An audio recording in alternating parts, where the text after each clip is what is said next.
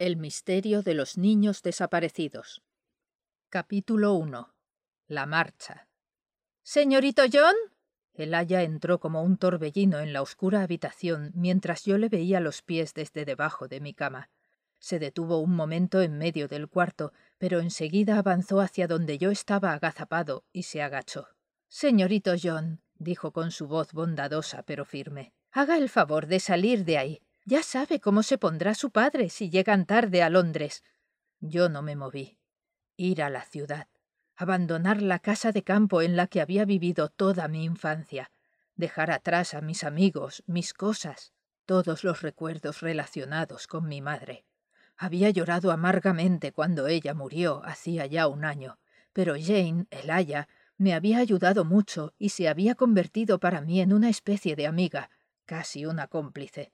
Ella me entendía, y ahora también iba a tener que dejarla atrás. Otro vínculo roto.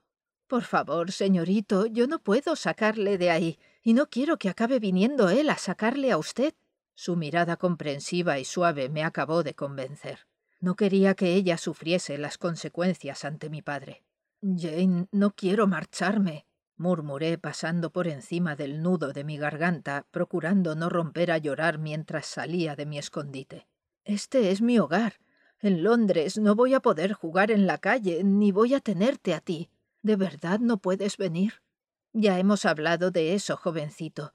Sabe que mi familia me necesita aquí, y también que podrá escribirme siempre que quiera, contestó sacudiéndome la ropa y con la voz débil a causa del esfuerzo por contener el llanto.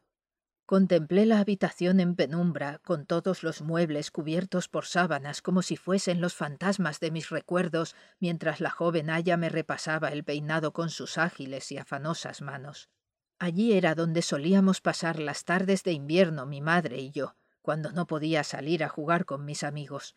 La casa no era pequeña y disponía de un saloncito de té muy apropiado, donde ella habría podido estar leyendo, bordando o charlando con sus amigas, pero siempre prefería estar conmigo en mi cuarto, a pesar de las continuas críticas de mi padre por ello. Le estás malcriando, solía decirle. Los niños no deben pasar tantas horas con sus madres a estas edades. Se ablandan y se vuelven inútiles y pusilánimes. Afortunadamente él permanecía la mayor parte del tiempo fuera de casa, en el consultorio por las mañanas y atendiendo a los enfermos en sus domicilios por las tardes, en realidad, aunque demasiado malhumorado, frío y distante, era un buen hombre y un gran médico. Por esto último le habían ofrecido una plaza en el Hospital San Bartholomew de Londres y ahora nos teníamos que mudar.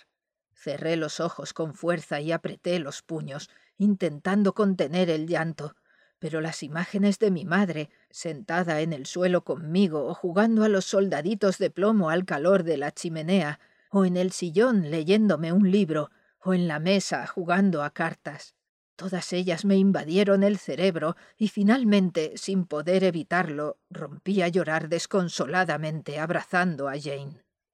Lloré como nunca antes lo había hecho, liberando por fin toda la amargura, la intensa y profunda tristeza de aquel vacío que me estaba ahogando y destrozando.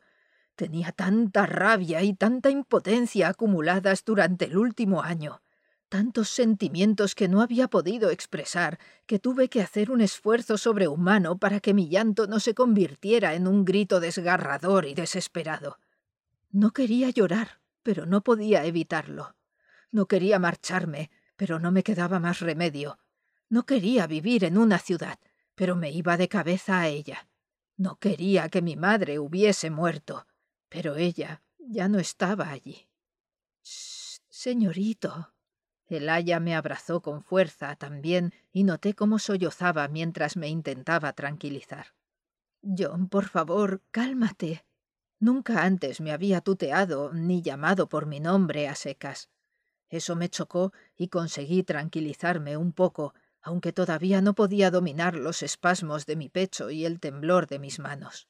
Escúchame atentamente. ¿Recuerdas cuando sacaste tú solo al hijo pequeño de los Smith de aquel pozo? Fuiste tú el que logró encontrarle. Cuando ya todos lo daban por perdido después de dos días de búsqueda, tú continuaste, y después, cuando nadie se atrevía a bajar allí por miedo a los desprendimientos, tú lo hiciste. No lo dudaste ni un solo instante. Ese niño te debe la vida, John. Hizo una pausa para enjugarse las lágrimas y separarme de ella, sujetándome por los hombros. Me miró fijamente a los ojos y continuó. ¿Y sabes por qué? Negué con la cabeza y me limpié los ojos y la nariz con los puños de la camisa. Porque eres un chico muy especial, inteligente, sensible, generoso, valiente y fuerte. Tu madre, con todas las horas que pasó contigo, te enseñó eso, a ser así, a no rendirte y a ayudar a los demás. Ella no habría querido que ahora estuvieses de esta manera. Ella habría querido que apoyases a tu padre. Él es bueno y te quiere, aunque no lo sepa demostrar. Ve a Londres, conoce nuevas gentes a las que seguro que también podrás ayudar. Haz nuevos amigos.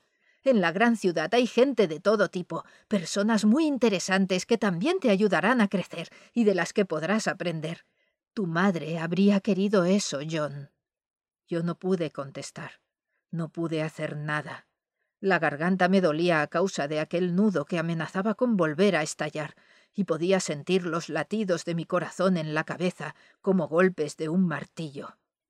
Jane tenía toda la razón. Sus palabras me calaron hasta lo más profundo y me han acompañado siempre, al igual que todos los recuerdos de mi madre. Asentí, manteniendo por fin la calma, y ya más tranquilo me despedí de ella y bajé la escalera. Cuando todos hubimos salido de la casa, mi padre la cerró con llave y colgó del picaporte un cartel que decía En alquiler.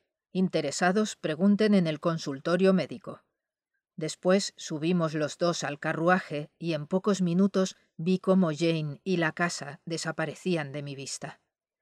En aquel instante supe que mi vida de niño, mi sencilla infancia de niño de campo, se había acabado. Comenzaba para mí una nueva etapa.